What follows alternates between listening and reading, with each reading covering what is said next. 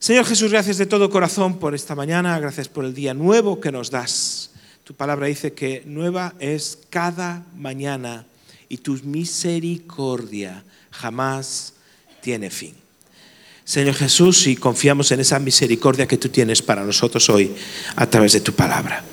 Amén. Eh, hoy quiero terminar eh, la cuarta entrega de esa serie que comencé sobre esa nueva manera de pensar para un nuevo tiempo. Y ya compartí tres mensajes eh, diferentes, ¿verdad? Un poquito con un enfoque diferente, pero este cuarto, eh, cuarto mensaje recopila algunas cosas de las que compartí anteriormente y trae un nuevo enfoque. Quiero hablaros de un hombre bien conocido por todos, pero al cual, a pesar de ser conocido, nadie le pondría a un hijo suyo su nombre, de Judas. Nadie le llama a su niño bonito Judas, porque tiene una connotación terrible. Aunque el mensaje se va a titular y se titula 30 monedas. Y vamos a hablar de Judas. Quiero que me acompañéis al Evangelio de Juan, capítulo 12, que dice así. Juan 12, 5, 6, dice así. ¿Por qué no fue este perfume vendido por 300 denarios y dado a los pobres? Esto lo está diciendo Judas.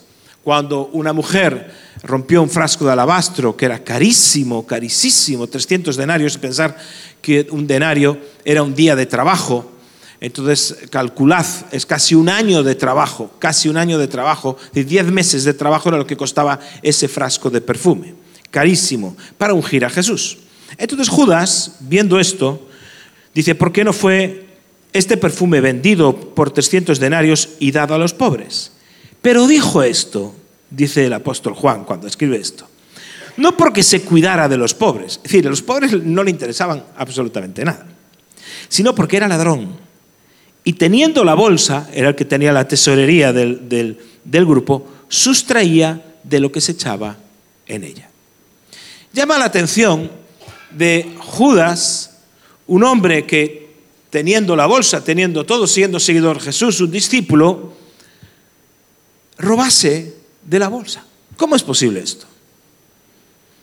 Porque, y es muy fácil de entender, tal y como hemos visto estas semanas atrás, porque Judas tenía, juzgaba, pensaba, mm, eh, valoraba todo conforme, decidía a la naturaleza del viejo hombre, conforme a su mente natural, no conforme a su mente espiritual o la mente de Cristo que veíamos en otras semanas. Es decir, caminaba con Jesús, comía con Jesús, vivía con Jesús, vio todos los milagros de Jesús, pero su mente no estaba transformada. Y como no estaba transformada, cuando tenía problemas económicos, se isaba de la bolsa.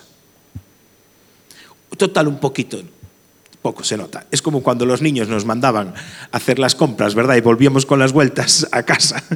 Y, pensábamos que total unas moneditas no se notaban, ¿no? Y todos los niños, pues así, al final los padres les dicen, bueno, toma, esto para ti por hacerme el recado, ¿no? En ese sentido, ¿para qué convertir un robo pudiendo hacer una, un acto generoso? Entonces, el problema de Judas realmente era el problema del dinero y del valor que ese dinero tenía. Porque es decir, se veía el hombre siempre precisando, incluso cuando vio una generosidad espontánea de una mujer sobre Jesús, lo primero que piensa es en cuánto vale eso. Y rápidamente, como ahora el precio justo, ¿no? el programa de televisión que le el precio justo serían 300 euros, 300 denarios, dijo. Tenía realmente un problema. Pero fíjate que todo lo que vive con Jesús es algo extraordinario. Jesús, como buen maestro, durante todos esos tres años que estuvo con Judas, intenta enseñarle algo diferente.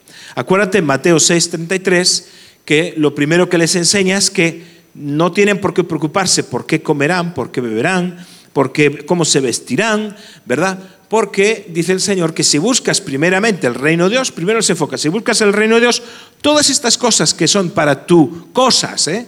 Todas las cosas que tú necesitas para vivir, ropa, la vivienda, todas esas cosas, dice, te van a ser añadidas. Eso es dificilísimo de creer. Es fácil de entender. Sí, primero el reino de Dios y luego todo lo demás me será añadido. Ya, pero hay creer.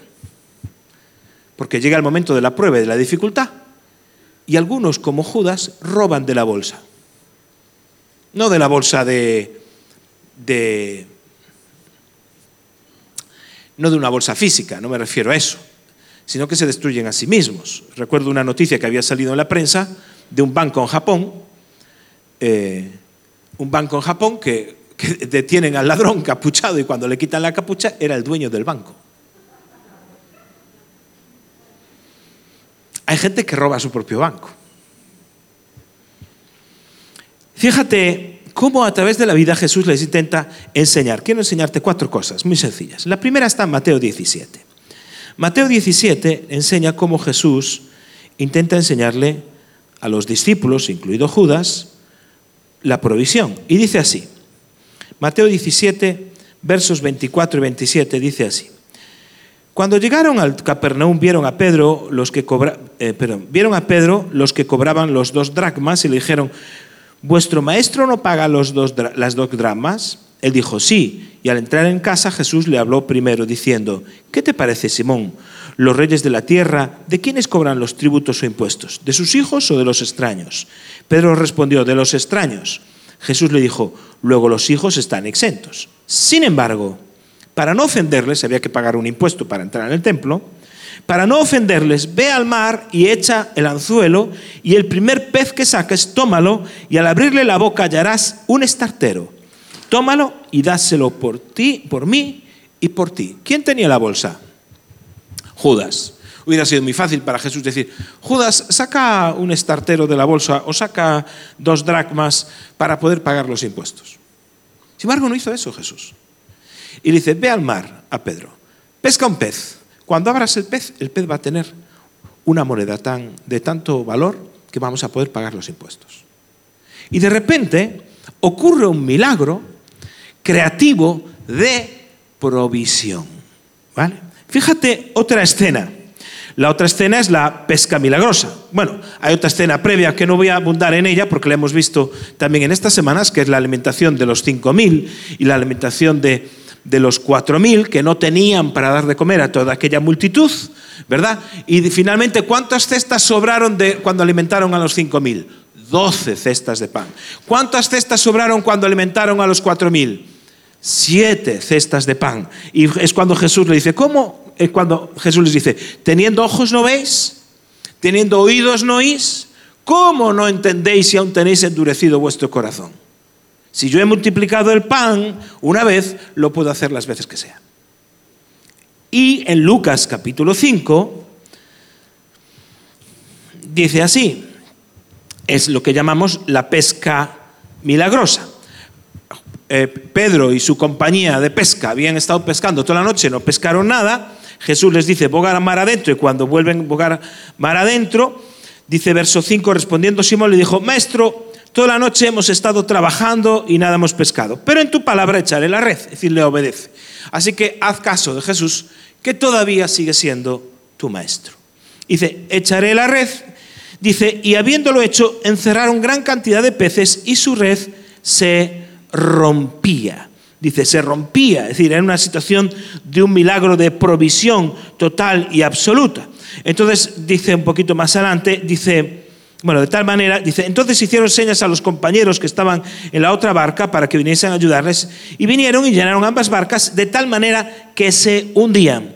Viendo esto, Simón Pedro cayó de rodillas ante Jesús diciendo, apártate de mí, Señor, porque soy hombre pecador.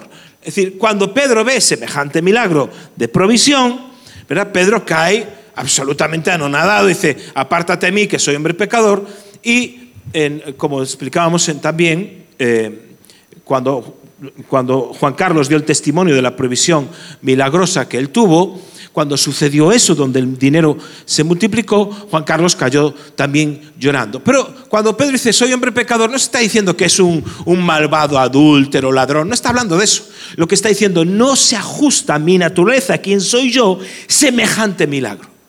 El milagro es de tal calibre que no encaja conmigo. Dice, y no puedes más que rendirte. No puedes más que rendirte. La forma natural de pensar por parte, la forma, la mente natural por parte de los discípulos es, No necesitamos dinero para pagar los impuestos. La forma sobrenatural y el mundo sobrenatural dice, vamos a hacerlo de otra manera. La forma natural de los discípulos es, no tenemos para poder dar de comer a tanta gente, así que no se le va a dar de comer. Jesús en la forma espiritual, el mundo sobrenatural, dice, hay otra forma de dar de comer a la gente. La forma natural de, de, ver esta escena es, la empresa va mal, la empresa no funciona, estamos en crisis, hemos hecho todo lo que teníamos que hacer, esto no va adelante. Pero en la mente de Cristo las cosas funcionan de otra manera. Acuérdate lo que te voy a enseñar que es sobre Judas. Es muy sencillo.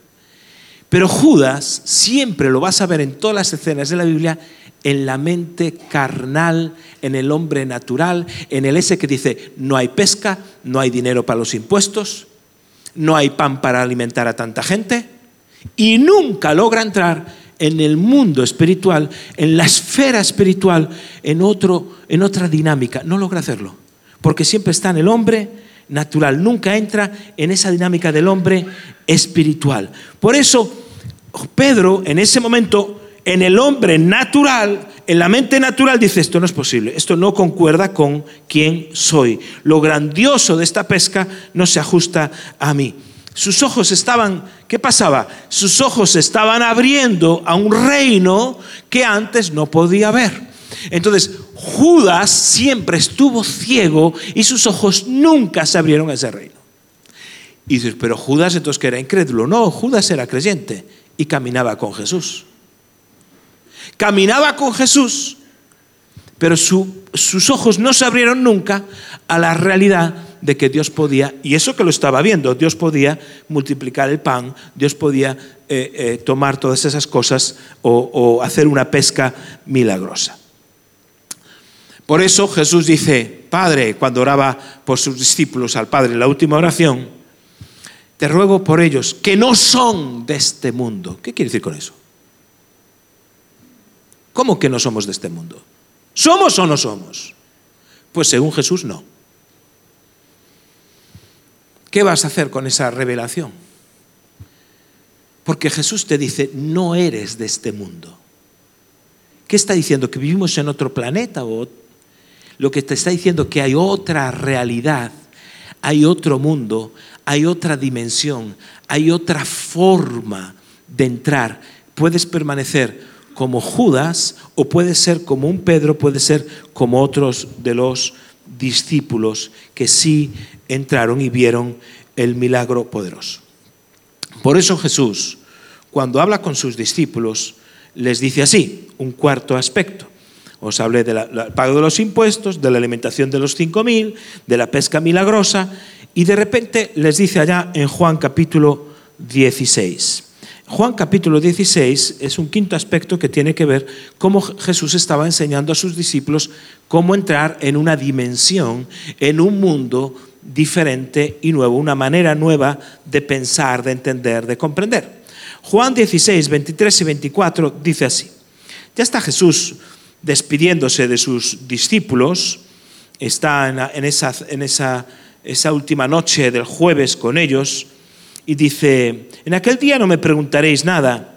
De cierto, de cierto os digo que todo lo que pidierais al Padre en mi nombre, os lo dará. estas veces, esto lo repitió tantas veces Jesús.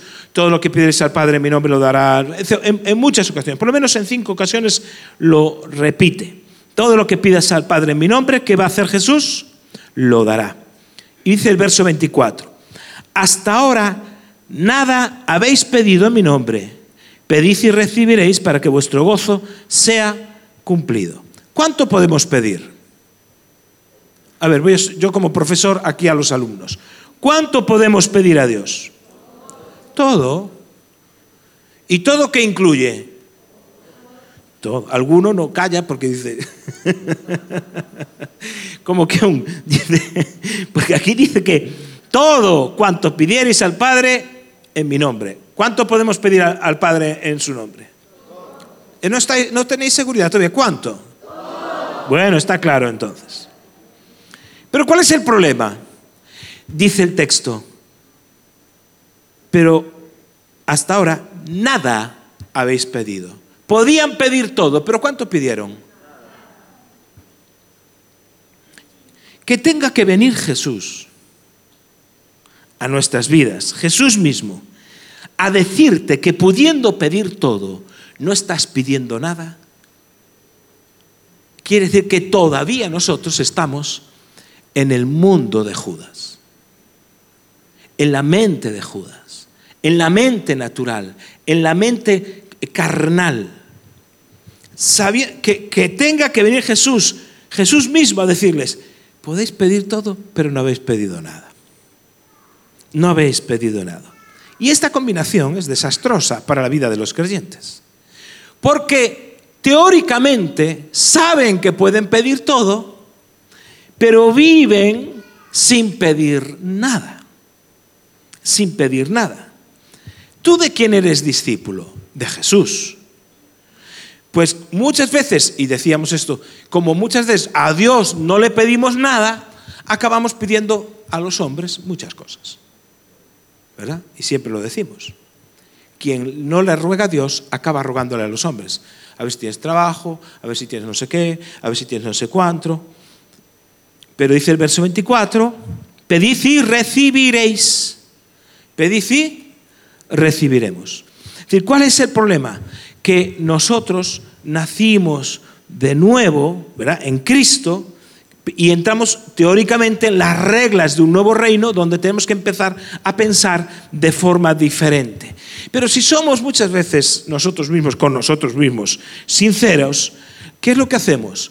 Nos encontramos buscando los recursos que Dios dice que va a proveer, buscándolos por nuestra cuenta. Sí, sí, Dios va a añadir todo lo que necesitamos, pero yo voy a buscar por mi cuenta. Sí, Jesús hace milagros, multiplica el pan, pero yo tengo la bolsa y esos 300 denarios hubieran venido muy bien para la bolsa. Y ahí está Judas. Un hombre expuesto totalmente al poder de Dios, pero como si no, no, estuviese buscando sus recursos, verá, como si fuese todavía un hombre caído, un Adán caído, una persona que no conoce a Cristo. Actuando de esa manera. Todo el sistema de este mundo, todo el sistema está diseñado, ¿verdad?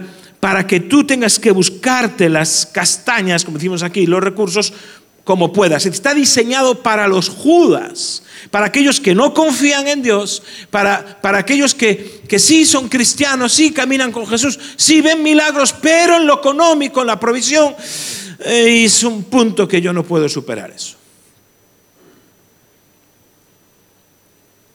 La pregunta es, si no eres de este mundo, como dice Jesús, ¿por qué vivir como los demás viven si tengo acceso a un reino que los demás no tienen acceso. Escucha lo que te digo. ¿Por qué vivir como miles de personas viven si yo tengo acceso a un reino que ellos no tienen acceso a dicho reino? Pero yo sí, y tú también. Santiago dice, ¿cómo oro entonces? Santiago 5, capítulo 5, el, el el, poquito después de la epístola de Hebreos, al final de la Biblia, casi antes de Apocalipsis, dice Santiago 5, verso 16, eh, dice así, confesaos vuestras ofensas unos a otros, orad unos por otros, para que sanados la oración eficaz del justo puede mucho. Elías, verso 17, era un hombre sujeto a pasiones semejantes a las nuestras y oró fervientemente para que no lloviese y no llovió sobre la, tierra por tres años y seis meses. Y otra vez oró y el cielo dio lluvia y la tierra produjo su fruto. Fíjate lo que está diciendo, cómo tenemos que orar y lo que Jesús está enseñando. Es dice, primero dice, confesaos vuestras ofensas los unos a los otros. ¿Qué quiere decir eso? Que esta gente era gente como tú y yo, se ofendían. Hay personas que entran en una iglesia y piensan que no somos seres humanos. Pues lógicamente, pues cometemos errores y nos podemos ofender unos a otros. La diferencia es que nosotros no reaccionamos con rencor, con venganza, esta me la pagarás, cuando te pido la siguiente será la mía, sino que ¿qué hacemos? Nos perdonamos y, ¿verdad? Decir, mira, quiero hablar contigo, me ha dolido esto, lo que fuese. Es decir, ¿qué quiere decir esto? Que no eran, estas personas no eran qué? Perfectas entonces dice, la oración eficaz del justo, y aquí la palabra justo es una persona que, que ha recibido a Cristo, una persona que tiene a Jesús como su Señor, tú has tenido a Cristo como tu Señor, pues se refiere a ti, dice que ese justo que no es perfecto, ese justo que a veces puede ofender, ese justo que tal vez no ande, es decir, no, no es perfecto, dice, la oración eficaz del justo puede mucho. Insisto, ese justo no es perfecto, aunque sí es correcto.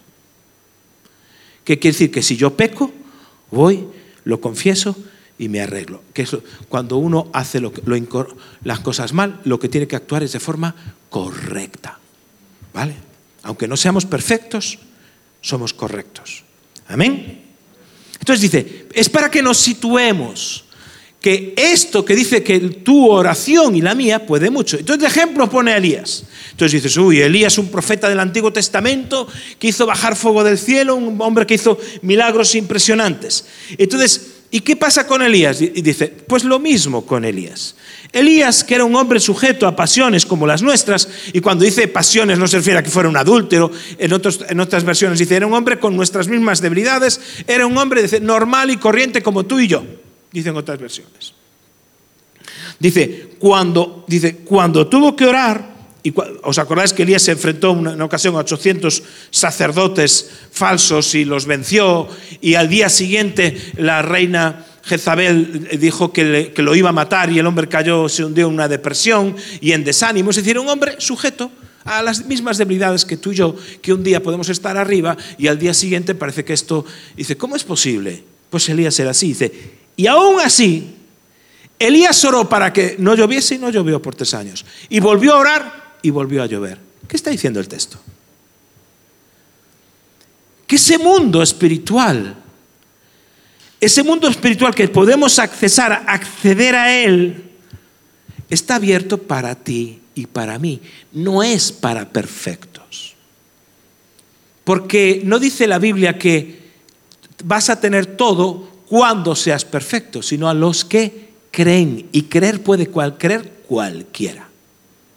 El asunto de la fe tiene que ver con creer. Y creer, insisto, puede creer cualquiera. Cualquiera puede creer y una vez que recibe la palabra dice, boga mar adentro, maestro, he estado toda la noche, pero bueno, en tu palabra echaré la red. Es decir, es un asunto de creer.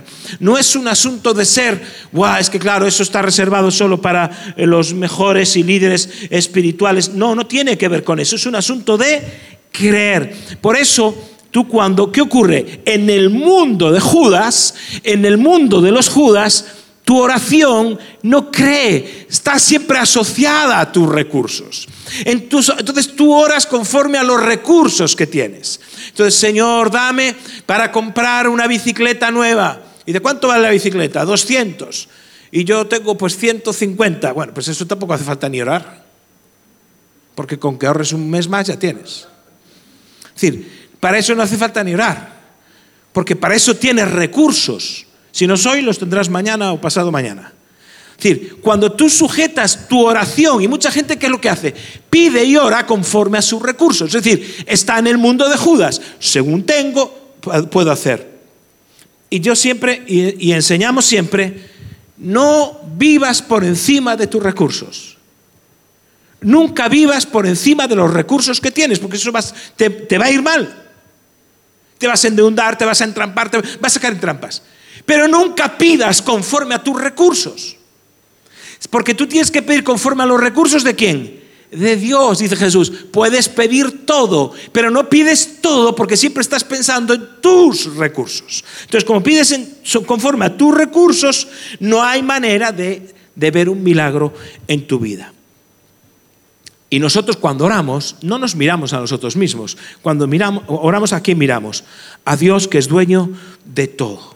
Por eso no vivas, o digo mejor dicho, vive conforme a lo que tienes, pero no pidas conforme a lo que tienes. Si David, vimos la semana pasada, hubiera orado, hubiera enfrentado a Goliat conforme a sus recursos, nunca se hubiera enfrentado a Goliat. Dice, uy, este es un tipo gigante, este tiene jabalina, este tiene malla, yo vengo aquí sin nada y con una onda. Mis recursos son pequeños y los recursos a los que me enfrento son gigantescos. Por lo tanto, como no tengo recursos, gracias Dios porque me has ayudado con el oso, me has ayudado con el león, cosas que yo pude, pero con esto conmigo no cuentes. Pero David no miró sus recursos, sino que miró otras cosas. Por eso nosotros miró los recursos de Dios.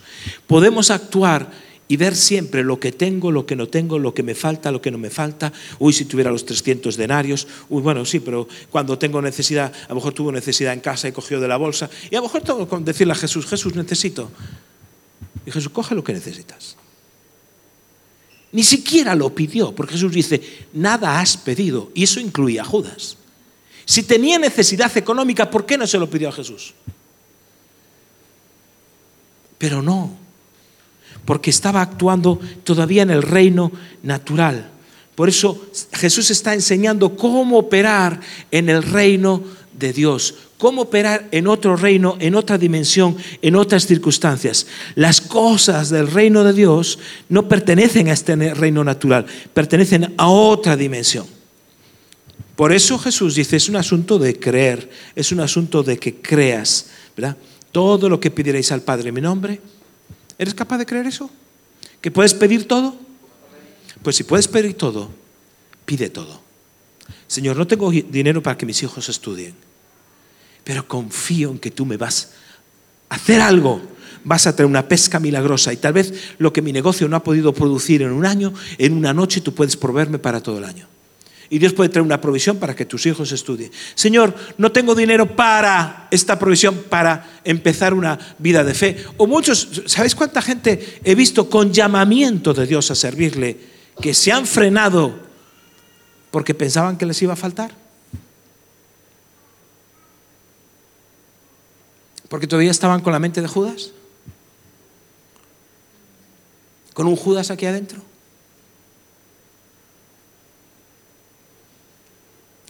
Dice, me va a faltar, no sé cómo, no sé cómo me, irá.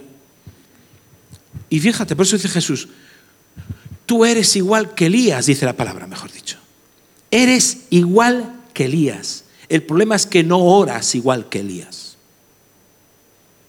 Eres igual que Elías, un hombre normal y corriente en el sentido positivo del término, un hombre con sus luchas, una mujer con sus debilidades, con sus fortalezas, el problema es que no oras igual que Elías. Y Elías oró, dice, fervientemente. Hasta la oración tiene que ferver. ¿Vale? Tiene que arder, tiene que es, la oración tiene que ser una cosa completamente diferente. Totalmente diferente y completamente diferente. Entonces, cuando, cuando el Señor les está enseñando esto, les está enseñando esto, lo que en el fondo le está diciendo a Judas, vamos a ver, Judas,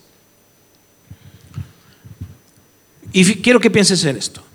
Mientras Jesús rompía las redes en la pesca milagrosa de la empresa de Pedro, mientras Jesús hacía milagros con un pez donde había una moneda allí escondida dentro del pez, mientras Jesús alimentaba a, los cinco mil, Judas robaba de la bolsa.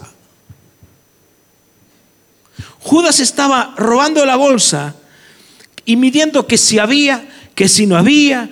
Y por eso pensó lo que pensó cuando vio ese frasco de balabastro valorado en 300, o que él valoró en 300 eh, denarios. ¿Qué estaba intentando hacer Jesús? Jesús lo que estaba intentando era salvar a Judas.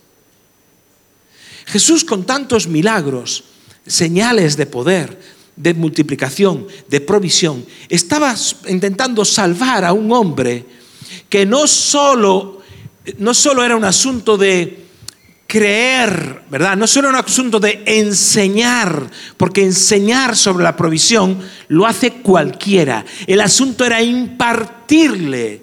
Impartir se imparte con vida. Por eso compartir, comparte cualquiera. Ahora, impartir, imparte aquel que ya ha pasado una trayectoria de vida. Decir, mira, esto es lo que te quiero impartir. Puedes confiar, Judas, mira, podemos multiplicar el pan. Podemos hasta buscar una moneda en un pez. Podemos hacer que las redes se rompan. Podemos hacer todo esto, Judas. Judas le está diciendo, no tienes necesidad de robar, Judas. Sin embargo, nunca le dijo nada. Dijo, ven aquí, ladrón, fuera de mi grupo. No, porque Jesús estaba intentando salvar a Judas. Incluso cuando Judas le da aquel beso traicionero de entrega en aquella noche de jueves, dice, ¿sabes cómo le llama Jesús a Judas? Amigo. Hasta el último instante, traicionándolo con un beso, dice, amigo. Hasta el último instante estaba intentando salvar a Judas de su propia locura. Y Jesús manejaba dinero en el ministerio, no era un problema de que tuviesen en absoluta y total necesidad.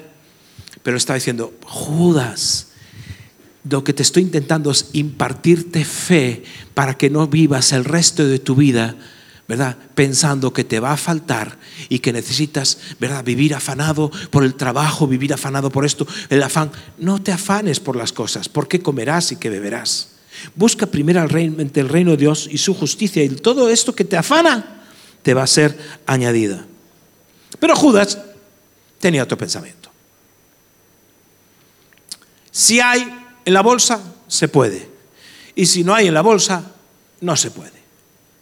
Nunca entró en la dimensión del espíritu, nunca su mente fue transformada y con su mente no fue transformada, tomó las decisiones que tomó. Fíjate, acompáñame a Mateo capítulo 27.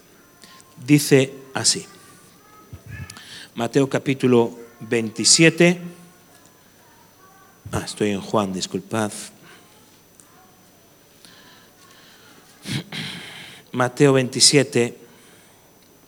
Bueno, leo el primero el 26, versículo 15. 26, 15. Fue, eh, Judas va a hablar con los sacerdotes ese mismo jueves, que luego le entrega con un beso, antes de la cena, de la última cena, ese mismo jueves, y les dijo, ¿qué me queréis dar y yo os lo entregaré?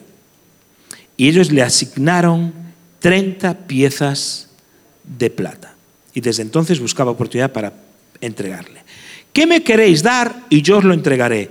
Y ellos le asignaron 30 piezas de plata. Otras versiones, es muy interesante leer todas las versiones de esta pregunta. ¿Cuánto me daréis? Dice. En casi todas aparece la palabra cuánto. ¿Cuánto me vas a dar si te entrego a Jesús? ¿Cuánto me vas a pagar por la traición? ¿Cuánto? ¿Qué me queréis dar? ¿Qué me vais a dar por, por, Jesús? Fíjate, las personas que viven con el espíritu de Judas, siempre todo lo que hacen lo cuantifican económicamente. Siempre están pensando. Siempre piensan, lo que ganaré o no ganaré. Bueno, hoy no voy, no voy a la iglesia porque me surgió un trabajito y que voy a ganar. Interesante. Simplemente es interesante ver cómo muchas personas no dejan de cuantificar económicamente incluso su relación con Dios, lo que pueden tener o no pueden tener. Yo voy a dar esto, pero espero que Dios me lo multiplique. Oye, si quieres darlo y si no, quédatelo. Pero esto no es la bolsa de valores, ¿no? Entonces voy a invertir a ver si. Ni, ni es un negocio. Esto no, esto no se trata de un cambalache.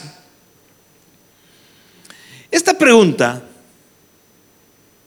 la han hecho y la han contestado todos aquellos que, como Judas, son incapaces de confiar en Jesús. No confío en Jesús. Entonces voy a confiar en otra cosa. 300 denarios, 30 monedas de plata es mucho más. Todos aquellos que son incapaces de que Jesús les guarde, les provea, en el fondo están confiando en que hay algo superior que la fe en Jesús, que es la plata. Y literalmente, además en este caso, la plata. Completamente literal. Y entonces le pagan 30 monedas de plata, que es el título de este mensaje de hoy, porque es muy simbólico. 30 monedas de plata por Jesús. El precio fue puesto.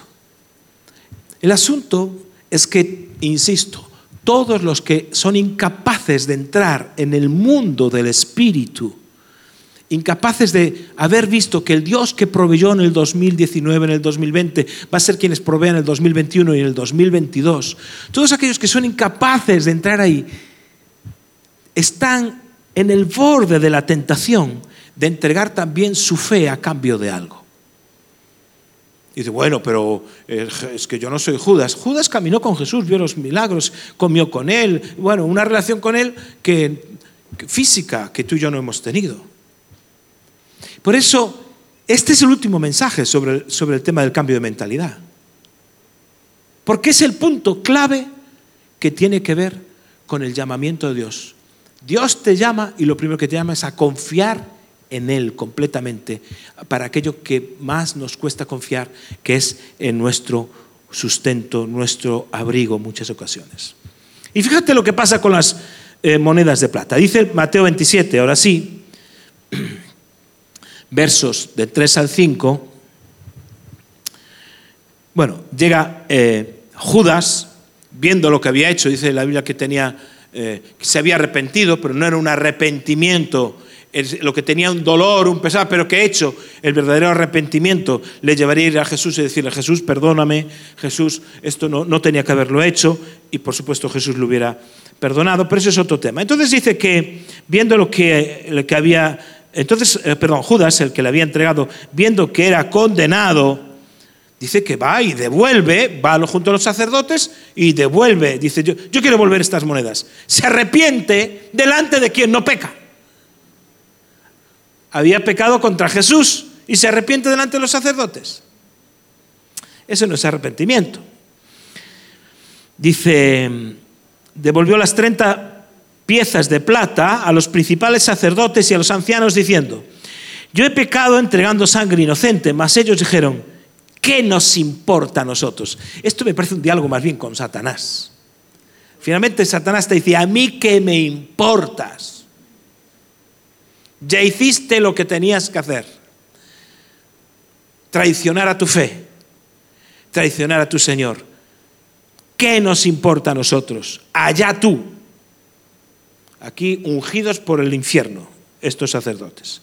Y arrojando las piezas de plata en el templo salió, se fue y, y fue y se ahorcó. Y allí se suicida el final de un hombre absolutamente que había vivido en un espíritu completamente diferente. Nunca había entrado, nunca había usado una llave, que es esa oración de fe, esa oración que, ¿verdad?, de aquellos imperfectos, que no somos perfectos, pero somos correctos. Esa oración de fe que te accesa al mundo espiritual de la provisión, incluso la provisión milagrosa. Y entonces dice el texto, verso, eh, verso 6. Los principales sacerdotes, tomando las piezas de plata, dijeron, no es lícito echarlas en el tesoro de las ofrendas porque es precio de sangre. Y después de consultar, compraron con ellas el campo del alfarero para sepultura de los extranjeros.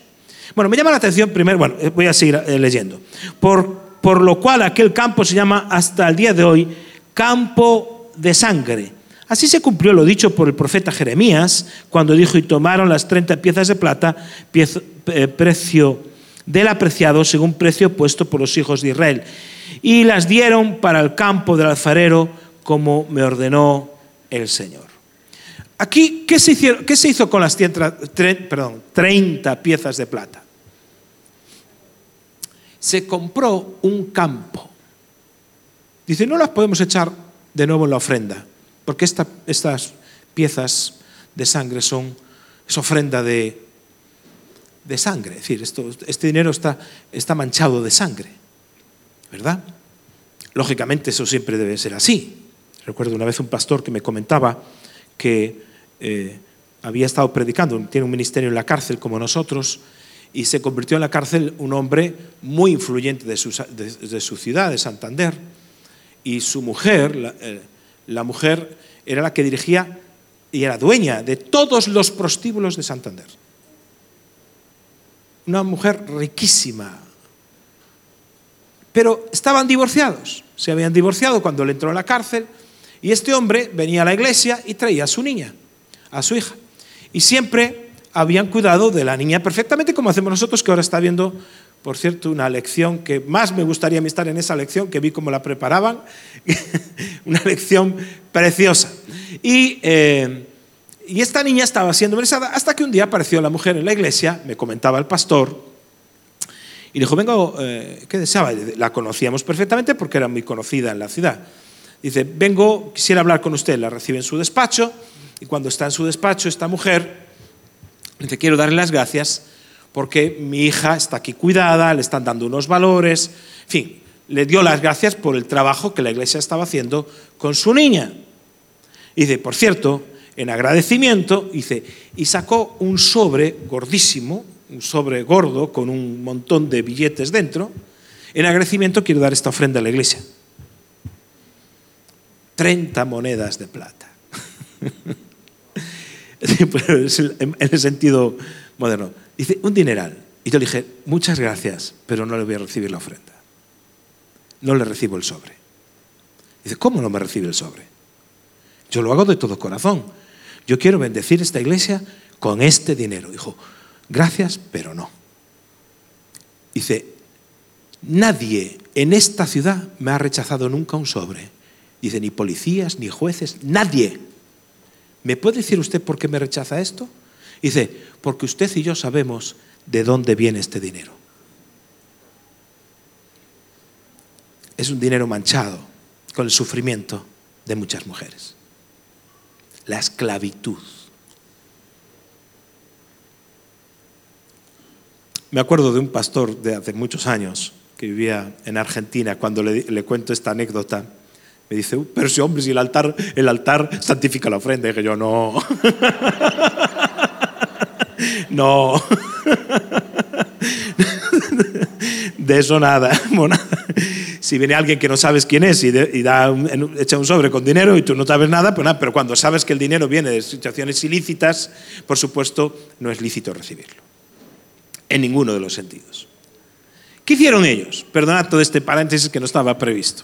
No lo voy a contar en la segunda sesión, pero bueno. ¿Qué, ¿Qué, hicieron ellos? Lo que ellos hicieron fue comprar un campo. Y fíjate qué tipo de campo. Dice que el campo, dice, después de consultar, compraron con ellas el campo del alfarero para sepultura de los extranjeros. Aquí hay un elemento profético tremendo y un contenido profético. con el precio de la muerte de Jesús, el precio de la sangre de Jesús, se compra un campo que era el campo del alfarero. los judíos todos sabían lo que eso significaba. El alfarero en el libro de Jeremías, hay un capítulo precioso que os animo a leer, no lo vamos a leer ahora, Jeremías capítulo 18 que Dios, el profeta va a ver a un alfarero que está con sus manos haciendo las vasijas, está siendo tratado, y entonces a veces el barro le sale mal, lo tira, lo remueve, lo vuelve a hacer hasta que le sale bien. Entonces Dios le habla a Jeremías que él es como el alfarero y que su pueblo es como el barro, que hay barro que se deja moldear y hay barro que no se deja moldear. Y entonces dice, ese campo del alfarero dice, es para los extranjeros, es decir, para los no judíos. ¿Y sabes qué significado tiene eso? Que el precio de la sangre de Cristo, el precio de la muerte de Jesús, que, fue valorado en 30 monedas de plata, que por cierto, textualmente en Zacarías dice que Dios está hablando de sí mismo a través del profeta Zacarías, que sería valorado, su, iba a ser entregado por 30 monedas de plata. Otra profecía que se cumple tal cual aquí. Y que los sacerdotes ni se acuerdan.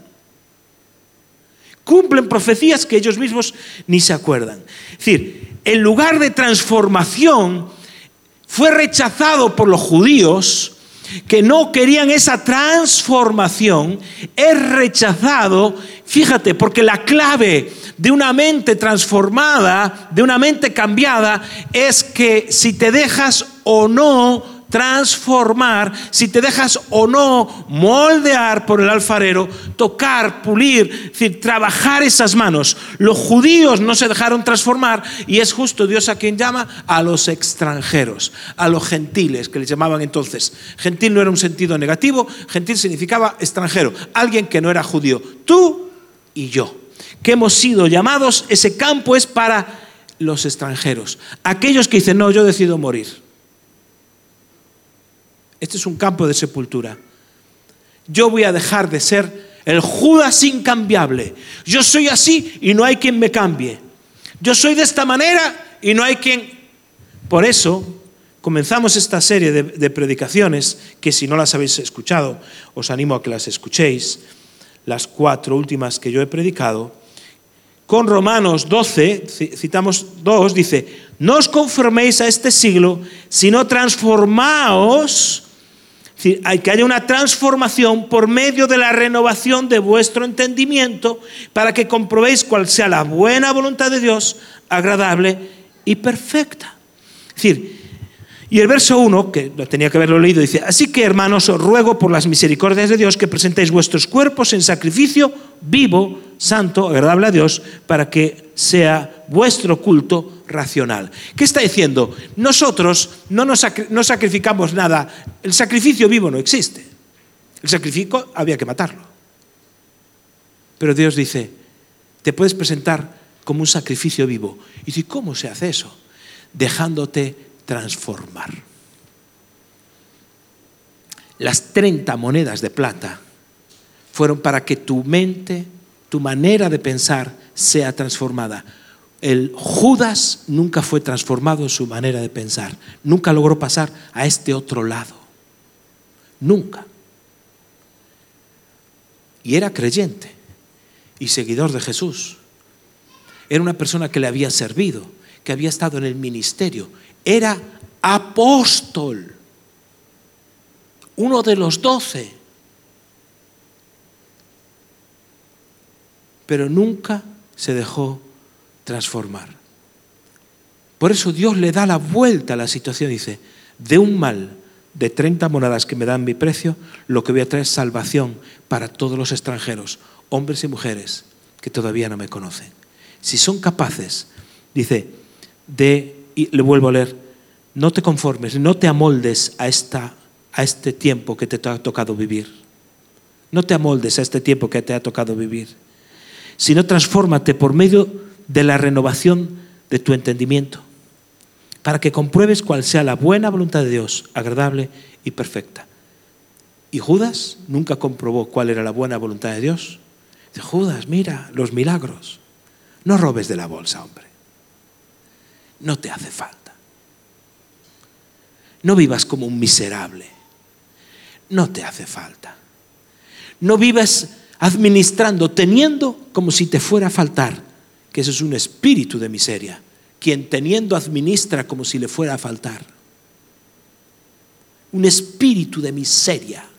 Dice, no te hace falta. Judas desoyendo una y otra vez los intentos de Jesús por salvarle.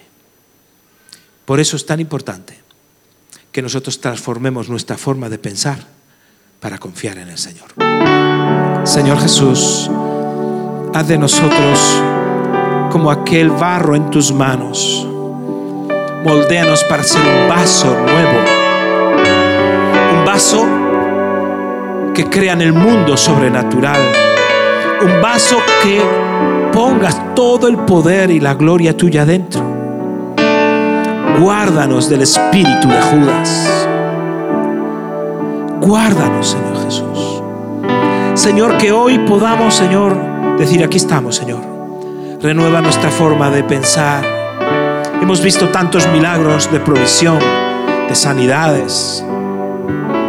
Nos has levantado tantas veces de situaciones en las que estábamos caídos, a veces tristes, deprimidos. Tú siempre has sido fiel. Por eso, Señor, queremos orar fervientemente. Orar eficazmente, no con vanas palabrerías que rellenan el tiempo, sino venir a ti y Señor, Señor, si nada hemos pedido ahora, te pedimos todo aquello que necesitamos para vivir, Señor, justa y santamente todo lo que necesitamos, Señor. Por eso quita de nosotros todo espíritu de desconfianza. Toda la naturaleza vieja la hacemos morir. Nos sacaste de ese mundo en el que vivíamos como cantábamos, Señor, para una cosa completamente diferente. Si hoy estás aquí y nunca antes le has entregado tu vida a Jesús. Tal vez has sido como aquellos que creyeron en Jesús, humanamente hablando, con su mente natural. Tal vez has dicho, sí, yo he creído en Dios, pero nunca antes, nunca antes le has entregado tu vida a Jesús. Esta mañana es una mañana para que tú te entregues a Jesús y le entregues tu vida. Que no tenga que llegar el día en que llores arrepentido como Judas, pero no has solucionado nada. Es mejor hoy que tus lágrimas sean conocidas hoy, porque Jesús preparó ese campo del alfarero para ti, para transformarte, para salvarte, para limpiarte. Si tú quieres entregarle tu vida a Jesús y decirle, aquí estoy, pecador, aquí estoy con todos mis errores, mis defectos, con todo lo que he pecado, con todo el sufrimiento que he tenido, y quieres echar eso a los pies de Cristo, Él te va a dar una nueva vida y te va a dar entrada al mundo sobrenatural. Habrá alguien que quiera entregar su vida a Jesucristo en esta mañana. Si quieres hacer una oración que yo voy a hacer, te voy a pedir que levantes tu mano. Un gesto de fe. Diga, yo, yo lo hago. Yo lo hago. Habrá alguien que quiera entregar su vida a Jesucristo en esta mañana. No tengas temor. Estás en lugar de confianza. Pero yo quiero que hagas ese gesto de fe, porque si no tienes la valentía para levantar una mano, ¿cómo va a ser transformada tu mente, tu corazón? Habrá alguien que quiera entregar su vida a Jesucristo en esta mañana. Yo voy a hacer esta oración, si quieres hacerla en tu corazón por primera vez yo te pido que la repitas así, digas, Señor Jesús, te entrego mi vida, te pido perdón por todos los pecados que he cometido en el pasado, pero hoy vengo a recibir el perdón, la nueva vida, el nuevo comienzo. Abrazo tu salvación, tu amistad Hoy me entrego completamente, sin nada que esconder, sin nada que ocultar. Te pido que hagas de mí un vaso nuevo, donde otros puedan beber. En el nombre de Jesús. Amén.